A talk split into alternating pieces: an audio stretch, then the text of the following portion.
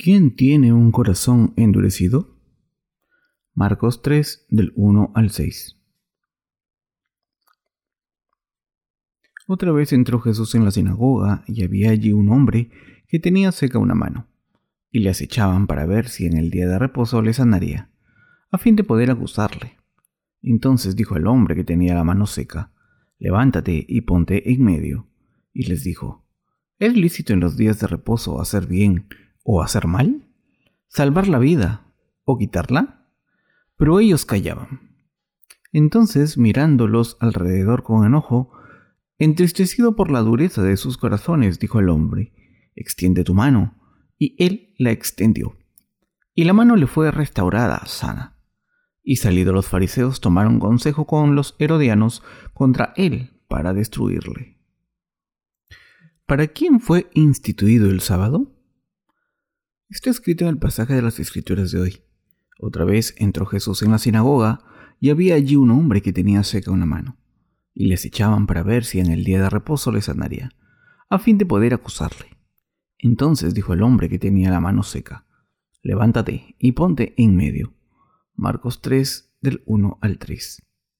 Antes de este suceso, los discípulos de Jesús habían arrancado una vez algunas cabezas de grano y se las estaban comiendo mientras pasaban por unos campos de trigo un sábado. Así que los fariseos criticaron a los discípulos de Jesús por este problema. Jesús les dijo a los fariseos que el sábado había sido instituido para el hombre diciendo, pero él les dijo, ¿nunca leísteis lo que hizo David cuando tuvo necesidad y sintió hambre él y los que con él estaban? Cómo entró en la casa de Dios siendo Abiatar sumo sacerdote y comió los panes de la proposición de los cuales no es lícito comer sino a los sacerdotes y aún dio a los que con él estaban? Marcos 2 del 25 al 26. Los fariseos están más interesados en observar el sábado literalmente que en sus implicaciones espirituales. Así, que observaron a Jesús de cerca para ver si podía sanar al hombre que tenía una mano seca en sábado. Como ellos esperaban, Jesús les dio Jesús le dijo al hombre con la mano seca que diese un paso hacia adelante y se pusiese en medio. Cuando los judíos se reunían en las sinagogas, solían sentarse en un círculo para hablar de algunos temas y compartir el pan. En medio de esta reunión, Jesús le dijo al hombre de la mano seca que se levantase. Jesús les preguntó a los fariseos, ¿es lícito en los días de reposo hacer bien o hacer mal, salvar la vida o quitarla? Marcos 3:4. Entonces le sanó la mano a ese hombre. La mano de aquel hombre estaba tan seca que no podía estirarla. Pero cuando la estiró, Jesús la sanó por completo. A los ojos de los fariseos parecía que Jesús estaba violando la ley de Dios intencionadamente. Así, que se preguntaron por qué Jesús se empeñó en sanar al hombre en sábado, cuando podía haber esperado otro día, ya que el sábado solo duraba desde la puesta de sol del viernes a la puesta del sol del sábado. ¿Es lícito en los días de reposo hacer bien o hacer mal, salvar la vida o quitarla? Marcos 3:4. Cuando odian a alguien detestan todo lo que hace esa persona. De la misma manera, los fariseos odiaban todo lo que Jesús hacía porque odiaban profundamente a Jesús en sus corazones. ¿Por qué Jesús trabajó el sábado aunque sabía que esto ofendería a los fariseos? ¿Por qué curó Jesús a un hombre con la mano seca en sábado aunque sabía que los fariseos odiaban cuando no se observaba el sábado? Lo hizo para enseñarnos una lección importante. Este problema ya había surgido anteriormente cuando los discípulos de Jesús arrancaron y comieron cabezas de grano en el sábado. Los fariseos los reprendieron por eso, preguntándoles si no sabían que no tenían que hacer eso en sábado.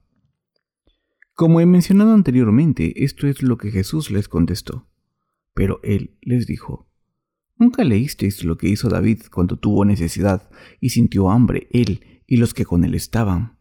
¿Cómo entró en la casa de Dios siendo Abiatar sumo sacerdote, y comió los panes de la proposición de los cuales no es lícito comer sino a los sacerdotes, y aún dio a los que con él estaban? Marcos 2 del 25 al 26. A los ojos de los fariseos, Jesús y sus discípulos parecían ofensores de la ley, y por eso les tenían desprecio. ¿Qué hay de los cristianos de hoy en día que viven en estos tiempos? Vemos que también odian el Evangelio del agua y el Espíritu. Aunque Jesús había venido a este mundo a salvar a la raza humana de todos los pecados, estos cristianos pecadores le rechazaron. El Señor entregó el Evangelio del agua y el Espíritu a sus discípulos y les mandó que lo propagasen por todo el mundo. Pero hoy en día, los que predican este Evangelio se encuentran con el impedimento de los fariseos espirituales, de la misma manera en que los fariseos querían matar a Jesús. Muchos cristianos de hoy en día odian a los que creen y predican el Evangelio del agua y el Espíritu. Vemos a muchos cristianos que solo rechazan el Evangelio del agua y el Espíritu, sino que también luchan para impedir que sea predicado, para defender sus doctrinas. Hoy en día, vemos a estos defensores de las doctrinas erróneas del cristianismo actual intentar asegurar sus intereses carnales. Vemos cómo muchos cristianos no solo rechazan el Evangelio del agua y el Espíritu, sino que además intentan evitar que sea predicado para defender sus doctrinas. Así, que hoy en día vemos como muchos seguidores de estas posiciones doctrinales confusas del cristianismo moderno intentan asegurar sus intereses carnales. Lo que quieren al creer en estas doctrinas cristianas sin base es recibir beneficios carnales. Esto se debe a que están mintiendo para satisfacer sus deseos carnales. De la misma manera en que Adán y Eva intentaron esconder su vergüenza con hojas de higuera, estos pecadores cristianos también intentan esconder su maldad confiando en sus propias doctrinas. Por tanto, pueden describirse como fariseos espirituales. Incluso ahora los que creen en el Evangelio del agua y el Espíritu están intentando difundir el verdadero Evangelio por todo el mundo. Pero hay muchas personas que intentan evitar que proclamen el Evangelio del agua y el Espíritu. ¿Quiénes son estas personas que obstruyen el ministerio del Evangelio? Son los pecadores cristianos que no creen en la justicia de Dios. Por ejemplo, uno de nuestros colaboradores en Ghana, llamado Eric Aboatwe, intentó predicar el Evangelio del agua y el Espíritu en su iglesia, pero el pastor de esta iglesia y su mujer se lo impidieron. Así que el hermano Eric se quedó muy decepcionado y...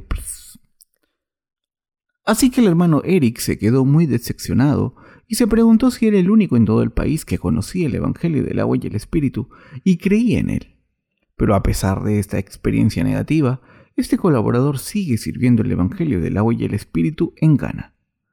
De la misma manera, hay muchas personas que se oponen al Evangelio del agua y el Espíritu en muchas comunidades cristianas. De la misma manera en que Jesús era considerado un hereje a los ojos de los fariseos, los que creen en el Evangelio del agua y el Espíritu y los predican también son considerados herejes por los cristianos de este mundo. En otras palabras, cuando estos cristianos del mundo nos ven trabajando duro para servir al Evangelio del agua y el Espíritu, piensan que estamos haciendo algo mal. Así es como somos a su parecer. Estos pastores del mundo no pueden santificar el sábado, pero se lo exigen a sus congregaciones. ¿Acaso no observamos el sábado? Ay, Dios mío. ¿Acaso no observamos el sábado espiritualmente los que creemos en el Evangelio del agua y el Espíritu? ¿Qué significa observar el sábado espiritualmente? Observar el sábado espiritualmente es creer que el Señor ha eliminado todos nuestros pecados para siempre con el Evangelio del agua y el Espíritu. Creemos que el Señor vino a este mundo a eliminar nuestros pecados, cargó con ellos al ser bautizado por Juan el Bautista en el río Jordán y derramó su sangre en la cruz en nuestro lugar. Y también creemos que al levantarse de entre los muertos, nos ha dado la vida eterna. De esta manera creemos que nuestra perfecta salvación y remisión de los pecados han sido cumplidas. Nuestra fe en el Evangelio del agua y el Espíritu es lo que da paz a nuestros corazones. Al confiar en ese descanso que el Señor nos ha dado, estamos sirviéndole. Este es el significado fundamental de observar el sábado. Sin embargo, muchos cristianos piensan equivocadamente en nuestra fe. ¿Es nuestra fe en el Evangelio del agua y el Espíritu incorrecta? No. Esta fe en la verdad del Evangelio del agua y el Espíritu es la verdad auténtica y verdadera.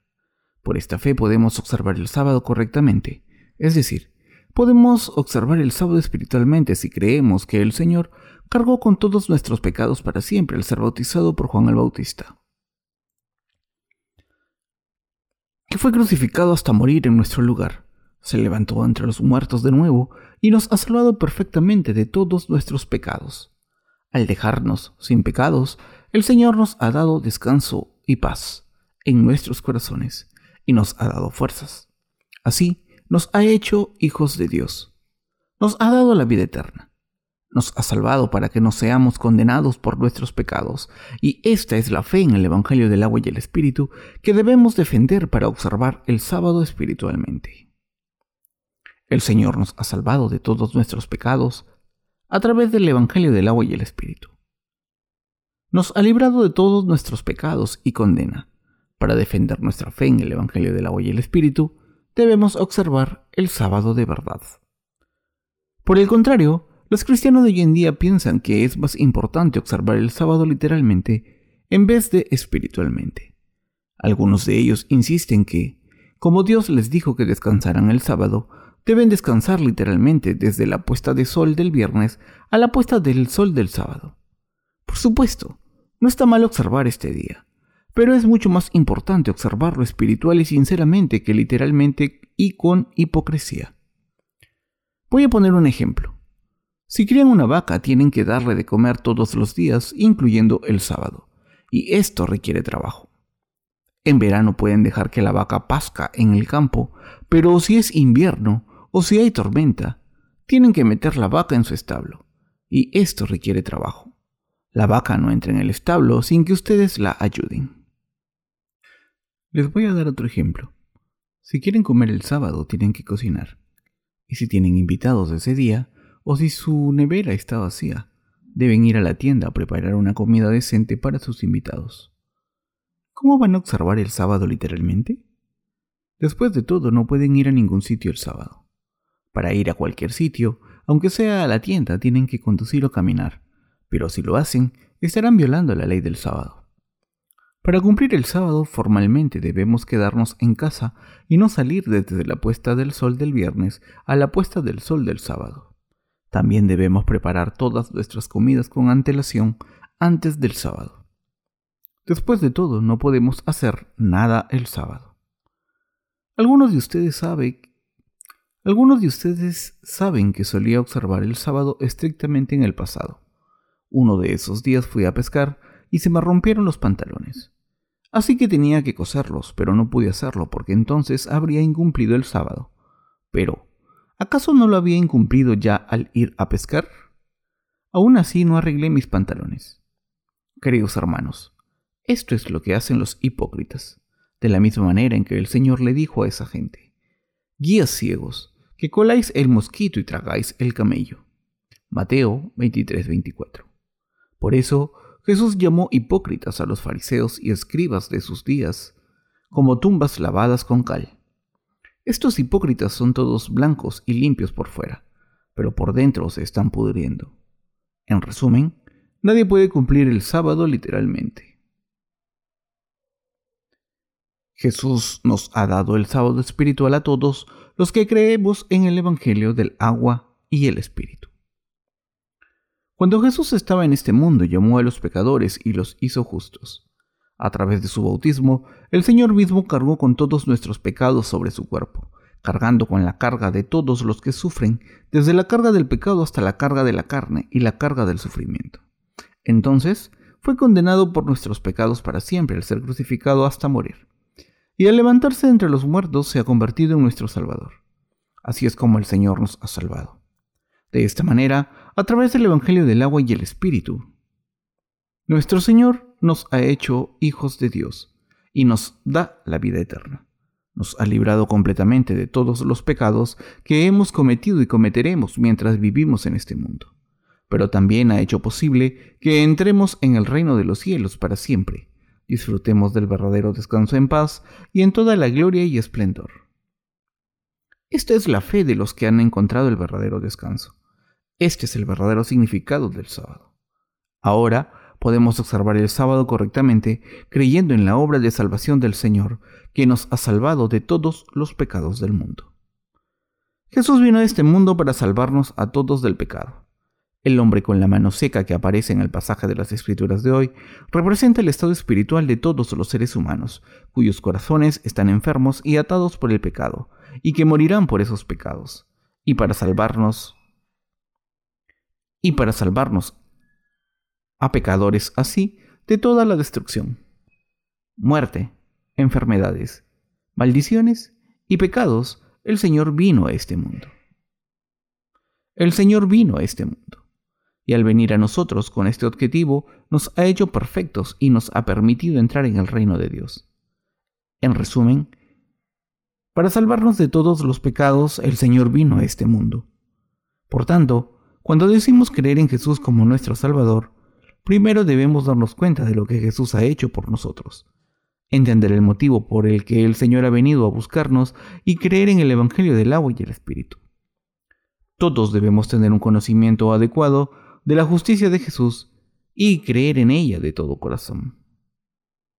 Sin embargo, el problema es que hay demasiados cristianos que no creen en la obra completa de salvación que Jesús había hecho en este mundo para librar a todos los pecadores y por eso siguen discutiendo con nosotros y midiéndonos con sus normas subjetivas. Casi todos los cristianos del mundo están siguiendo las doctrinas cristianas de sus denominaciones. Están adorando y sirviendo estas doctrinas erróneas que han están adorando y sirviendo estas doctrinas erróneas que han creado. Pero, aunque hayan ido por el mal camino, siguen persiguiendo a los que creen en el Evangelio del agua y el Espíritu. Aunque Jesús ha borrado todos nuestros pecados, aunque Jesús ha borrado todos nuestros pecados con el Evangelio del agua y el Espíritu, estos cristianos mayoritarios están persiguiendo a los que predican este verdadero Evangelio. De la misma manera en que los fariseos del pasaje de las Escrituras de hoy persiguieron a Jesús, los fariseos espirituales de hoy en día están persiguiendo a los verdaderos creyentes de hoy en día. Estos cristianos confusos deben arrepentirse de sus pecados y darse cuenta de sus errores. De hecho, los cristianos de hoy en día que todavía no creen en la justicia de Dios no son más que practicantes de la religión como los fariseos. Han creado sus doctrinas cristianas y ahora creen en sus propios dogmas. Por eso, de la misma manera en que los fariseos persiguieron a Jesús en sus días, los cristianos de hoy en día están persiguiendo a los verdaderos creyentes del Evangelio, del agua y el Espíritu. Pero si estos cristianos confusos también quieren ser salvados al creer en Jesús, si de verdad quieren esto, deben darse cuenta de lo equivocados que están. Deben reconocer lo errónea que es su fe aunque se llamen a sí mismos cristianos, como dicen creer en Jesús sin conocer el Evangelio del agua y el Espíritu, su fe está completamente equivocada. Estas personas abandonarán su fe en Jesús cuando sean demasiado ricas o desesperadas. Al final, no irán a la iglesia más. Necesitan a Jesús solo hasta que puedan asegurar su prosperidad carnal, estar cómodos, ser ricos o famosos. Después, abandonan a Jesús para salvar su pellejo. En otras palabras, estos cristianos nominales abandonan a Jesús como si fuera un zapato viejo cuando alcanzan sus metas. ¿Por qué? Porque estas personas creen en Jesús solo como una religión, según sus propios pensamientos. Sí, por otro lado, cualquier persona cree de verdad que Jesús es el Hijo de Dios, el Salvador de la humanidad, el Creador de los cielos y la tierra, y el Mesías que ha eliminado los pecados de todo el mundo con el Evangelio del agua y el Espíritu esta persona ha encontrado al Señor Santo. Por tanto, solo los que creen en el Evangelio del agua y el Espíritu pueden mantener su fe en Dios hasta el final. Desde ese momento, la gente cree en la justicia de Dios y puede seguir al Señor y servirle de corazón, y desde ese momento pueden revelar la gloria de Dios y ser bendecidos por Él para siempre. Por el contrario, los que dicen ser cristianos solo por fuera creen en Jesús para hacerse ricos, ser famosos, sanarse o por muchas otras razones egoístas. Pero cuando no alcanzan sus metas, abandonan su fe en Jesús. Muchos cristianos de todo el mundo son así. Cuando creen en Jesús al principio, creen en un evangelio a medias propagado por los practicantes de la religión. Así que, aunque dicen creer en Jesús como su Salvador, solo están llenos de gozo y dan gracias al Señor. Cuando se hacen ricos y poderosos, pero si pasan por alguna dificultad acaban renunciando a su fe en Jesús. ¿Por qué prevalece este fenómeno entre los cristianos de hoy en día? Porque no conocen la justicia de Jesús. Porque no conocen la justicia de Jesús. Callo y mierda. Porque no conocen la justicia de Jesús. Estas consecuencias desastrosas ocurren porque estos cristianos confusos ocurren porque estos cristianos confusos piensan que son buenos cristianos por su cuenta. Aunque no conozcan la verdad del Evangelio del agua y el Espíritu, que ha salvado a todos los pecadores, que ha salvado a todos los pecadores perfectamente. Estas consecuencias desastrosas ocurren porque estos cristianos confusos piensan que son buenos cristianos por su cuenta, aunque no aunque no conozcan la verdad del Evangelio del agua y el Espíritu, que ha salvado a todos los pecadores perfectamente. ¿Por qué está el cristianismo pasando por una crisis por todo el mundo después de un resurgimiento breve? ¿Por qué el resurgimiento del cristianismo ha terminado en todo el mundo, desde Europa a Norteamérica y Asia? Aunque el cristianismo debía florecer sin cesar para siempre, está pasando por una crisis porque muchos cristianos de hoy en día no creen en el Evangelio del agua y el Espíritu. Piensan que Jesucristo es su Salvador y dicen creer en Él a ciegas sin conocer el Evangelio del agua y el Espíritu. Y esto es lo que está causando que el cristianismo esté en crisis. En otras palabras, el cristianismo está en crisis porque muchos cristianos creen en Jesús sin entender la justicia de Dios. Lo mismo es evidente aquí en Corea. De hecho, el cristianismo está en crisis en todo el mundo. Sin embargo, un fenómeno extraordinario ha sido el... Un fenómeno extraordinario ha sido el resurgimiento del cristianismo en algunos países de Sudamérica, como Brasil y Perú. En estos países la iglesia pentecostal en particular está creciendo rápidamente, pero los seguidores de esta denominación ponen toda su fe en un solo versículo. Amado, yo deseo que tú seas prosperado en todas las cosas y que tengas salud, así como próspera, no, así como prospera tu alma. Tercera de Juan 1, 2.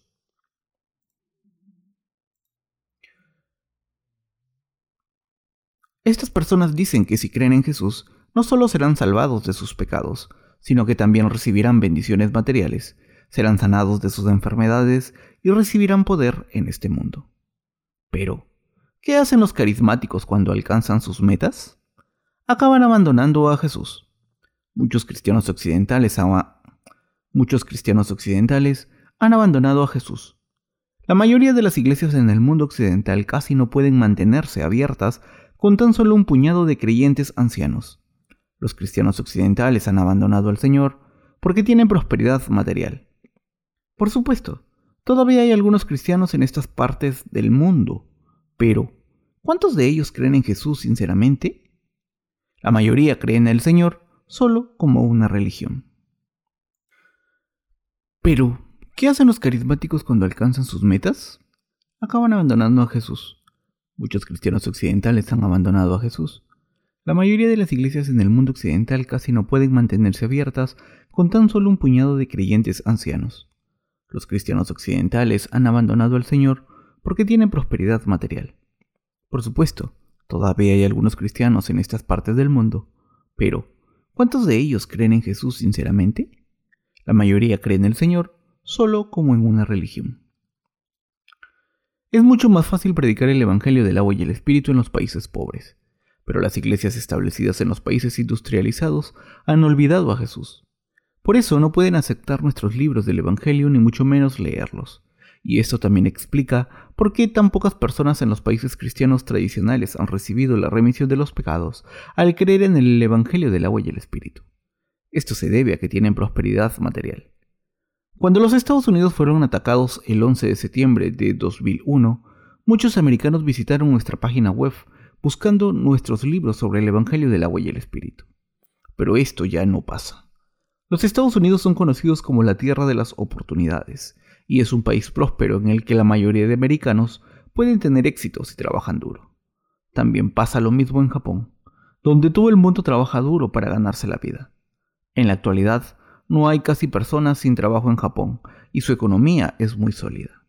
La gente que vive en estos países ricos no tiene ninguna intención de creer en Jesús, quien ha venido por el Evangelio del agua y el Espíritu. ¿Por qué? Porque piensa que puede florecer sin Dios. Y los cristianos en estos países creen que han recibido la remisión de los pecados sin confiar en la justicia de Jesús. Corea del Sur solía ser un país muy pobre hace una generación. Quizás por eso muchos cristianos creyeron en Jesús en aquel entonces.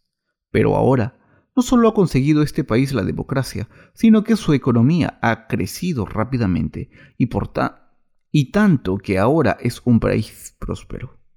Esta prosperidad global es evidente en los coches que la gente conduce y otras comodidades materiales de las que disfrutan. Por supuesto, no todo el mundo es rico, pero la calidad de vida media ha incrementado considerablemente en Corea. Esta prosperidad era imposible de imaginar hace unas décadas. De hecho, beber café era un lujo que pocos coreanos se podían permitir. Hace poco empecé a beber café pero hoy en día los coreanos se han convertido en expertos en café, que solo quieren el mejor café, cueste lo que cueste. Hoy en día hay muchas personas que viven con tanta comodidad que se niegan a ir a la iglesia. Han abandonado a Jesús. Y los pocos que todavía dicen creer en Jesús lo hacen solamente por los beneficios carnales y por tanto han rechazado la justicia de Dios. Estos cristianos nominales dicen creer en Jesús sin conocer el Evangelio del agua y el Espíritu, y al final han abandonado a Jesús. Estas personas son las que odian a los que creen en la justicia de Jesús hoy en día. Algunos de estos cristianos tradicionales han escuchado el Evangelio del agua y el Espíritu, pero no creen en este verdadero Evangelio y se aferran a su fe religiosa. Asimismo, estos cristianos confusos, asimismo, estos cristianos confusos también intentan perseguirnos. Todos los cristianos autoproclamados deben abandonar su conocimiento falso. Deben deshacerse de su conocimiento erróneo.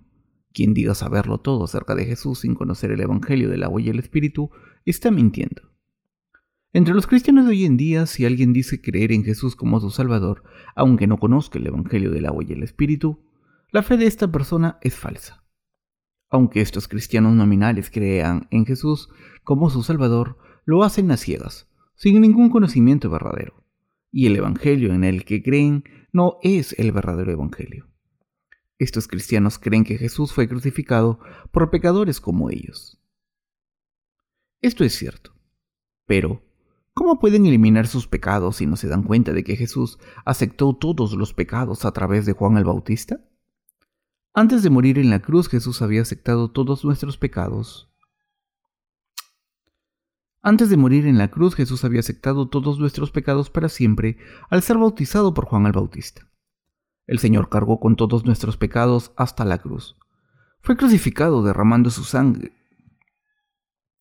Fue crucificado derramando su sangre y murió. Se levantó de entre los muertos y así nos ha salvado a todos. De esta manera, a través del Evangelio del agua y el Espíritu, Jesús nos ha salvado de todos los pecados del mundo, no solo al ser crucificado. No solo al ser crucificado. Jesús fue crucificado hasta morir para pagar los pecados del mundo con los que ya había cargado a través de su bautismo. Si sus vidas cristianas no han sido más que vidas religiosas, entonces deben dejar de lado todo lo que han conocido hasta ahora. Deben deshacerse de todo ahora mismo. Los cristianos de todo el mundo deben dejar de lado sus Los cristianos de todo el mundo deben dejar de lado sus pensamientos y creencias religiosas. Solo cuando pueden deshacerse del conocimiento falso, pueden entender el Evangelio del agua y el Espíritu, creer en él y alcanzar su salvación. Antes de morir en la cruz, Jesús había aceptado todos nuestros pecados para siempre al ser bautizado por Juan el Bautista. El Señor cargó con todos nuestros pecados hasta la cruz fue crucificado derramando su sangre y murió. Se levantó de entre los muertos y así nos ha salvado a todos. De esta manera, a través del Evangelio del agua y el Espíritu, Jesús nos ha salvado de todos los pecados del mundo.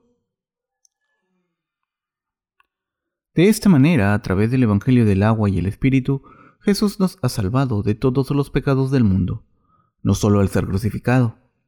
Jesús fue crucificado hasta morir, para pagar los pecados del mundo, con los que ya había cargado a través de su bautismo. Si sus vidas cristianas no han sido más que vidas religiosas, entonces deben dejar de lado todo lo que han conocido hasta ahora. Deben deshacerse de todo ahora mismo. Los cristianos de todo el mundo deben dejar de lado sus pensamientos y creencias religiosas. Solo cuando pueden deshacerse del conocimiento falso, pueden entender el Evangelio del agua y el Espíritu, creer en él y alcanzar su salvación. Como he mencionado anteriormente, los discípulos de Jesús habían arrancado las cabezas de grano y se las habían comido en sábado. Y después de esto, Jesús sanó a un hombre con la mano seca en sábado. ¿Qué hay de malo en esto? Debemos predicar el Evangelio y servirlo, sea cuando sea, aunque sea el día del Señor o el sábado. El sábado se nos dio para que evitásemos las cosas malas e hiciésemos cosas buenas. Pero, ¿todavía piensan que Jesús nos dio el sábado para que no hiciésemos el gato? ¿Todavía piensan que Jesús nos dio el sábado para que no hiciésemos nada ese día? El Señor no nos dio el sábado para que no trabajásemos, sino para enseñarnos que ha eliminado todos nuestros pecados. En otras palabras, Dios nos dio el sábado para que defendiésemos nuestra fe en la verdad de la salvación. La verdad de que Cristo Jesús ha eliminado todos nuestros pecados y nos ha salvado perfectamente a través del Evangelio del agua y el Espíritu. De la misma manera en que el Señor nos ha dado la verdadera salvación, quiere que defendamos esta salvación por fe y no la perdamos, y por eso nos ha dado el verdadero descanso cuando instituyó el sábado. Si no hubiésemos recibido la remisión de los pecados, no tendríamos descanso espiritual.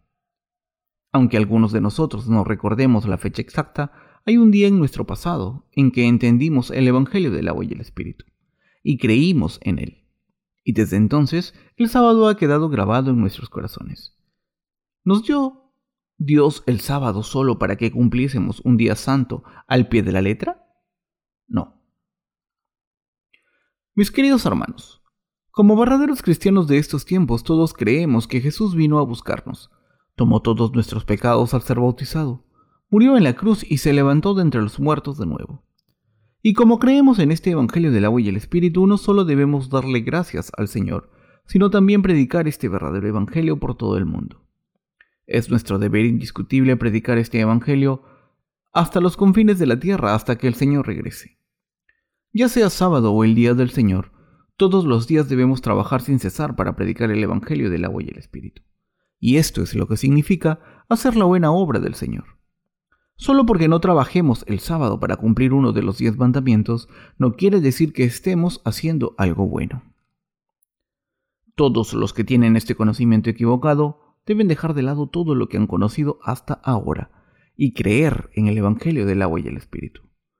Por supuesto, todos debemos creer que Jesús es Dios, el Hijo de Dios y nuestro Salvador. Pero debemos deshacernos de estas doctrinas erróneas que dicen que debemos ser santificados por nuestras obras piadosas o vivir por la letra de la ley. Dios nos ha dado la, Dios nos ha dado la ley para que nos demos cuenta de nuestros pecados. A través de la ley de Dios debemos darnos cuenta de que somos pecadores, desesperados a los ojos de Dios. Entonces debemos entender la justicia de Jesús, creer en el Señor de todo corazón y recibir la remisión de los pecados. Debemos trabajar sin descanso para salvar a todos los que están atados por el pecado, mientras damos toda la gloria a Dios. Por supuesto, es muy difícil escapar de las doctrinas falsas. Una vez la gente cae en esas doctrinas falsas, no pueden escapar de ellas, y precisamente por eso necesitan nuestra ayuda si no han sido salvados de todos los pecados del mundo, todavía y desean tener esta salvación de todo corazón, y quieren hacer que sus corazones estén completamente libres de pecados, deben escapar de estas doctrinas falsas que han estado siguiendo hasta ahora. Deben creer que el Señor vino a este mundo por ustedes, cargó con todos sus pecados al ser bautizado por Juan el Bautista y fue crucificado en su lugar. Y deben creer que Jesús se levantó de entre los muertos de nuevo y está vivo, y se ha convertido en su Salvador. En resumen, deben creer en cada obra de salvación que el Señor hizo en este mundo, confiando que ha eliminado todos sus pecados con el agua, la sangre y el Espíritu. Primera de Juan 5, del 6 al 8. Solo entonces podrán ser salvados. Solo entonces podrán ser hijos de Dios. Solo entonces podrán ser obreros de Dios. Solo entonces podrán hacer la buena obra del Señor. Y solo entonces podrán observar el sábado de manera sincera. Todas las creencias y prácticas religiosas que han seguido hasta ahora deben dejarse de lado. Todo lo que han aprendido o experimentado, todo lo que es malo o no es bíblico debe dejarse atrás. deben abandonar las medias verdades que han aprendido. El Señor nos dijo que viviésemos según lo que hemos aprendido y lo creído. Como el apóstol Pablo le dijo a Timoteo, pero persiste tú en lo que has aprendido y te persuadiste sabiendo de quién has aprendido. Segunda de Timoteo 3:14. Deben persistir en lo que han aprendido. ¿Cuántas maravillosas lecciones nos ha enseñado el Señor? Debemos recordarlas con la seguridad del Señor.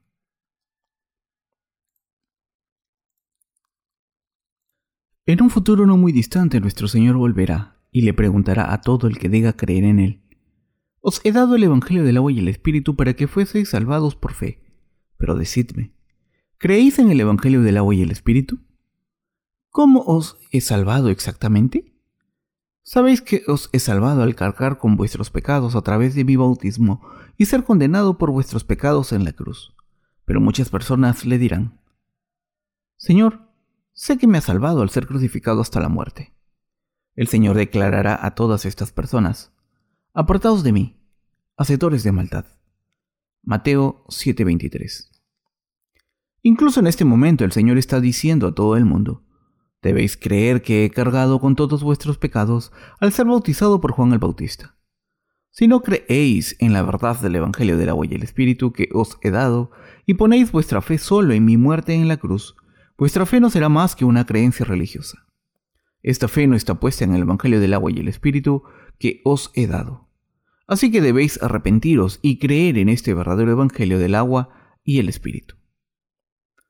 ¿Alguna vez han pensado en la posibilidad de que los fariseos de la Biblia se refieran a ustedes?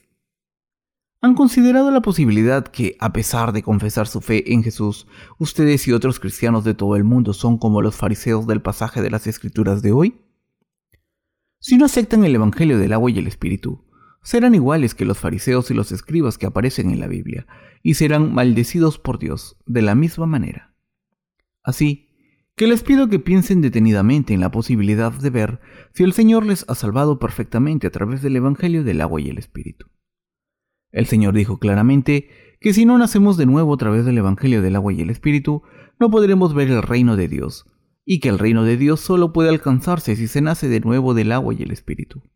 Juan 3.5 Deben volver al Evangelio del agua y el Espíritu y creer que el Señor ha eliminado todos sus pecados con este verdadero Evangelio. Deben creer en este amor del Señor y su buena obra y darle gracias a Dios por esto. Y deben convertirse en verdaderos cristianos, que predican este Evangelio fielmente y hacen la obra justa de Dios que salva a otras almas. Si de verdad quieren ser verdaderos creyentes que confían en la justicia de Dios, en vez de ser meros practicantes de la religión a los ojos de Dios, deben darse cuenta primero de cómo el Señor les ha salvado a través del Evangelio. Deben darse cuenta primero de cómo el Señor les ha salvado a través del Evangelio del agua y el Espíritu. Y creer en este. Y creer en este y creer en este evangelio de todo corazón. Ah, gallos de mierda, no me dejan avanzar. Si de verdad quieren ser verdaderos creyentes que confían en la justicia de Dios, en vez de ser meros practicantes de la religión, a los ojos de Dios, deben darse cuenta primero de cómo el Señor les ha salvado a través del Evangelio del agua y el Espíritu, y creer en este Evangelio de todo corazón. Solo entonces podrán recibir las bendiciones de Dios como personas que creen en el verdadero Evangelio del agua y el Espíritu. Doy toda alabanza al Señor por salvarnos de todos nuestros pecados. Aleluya. Amén.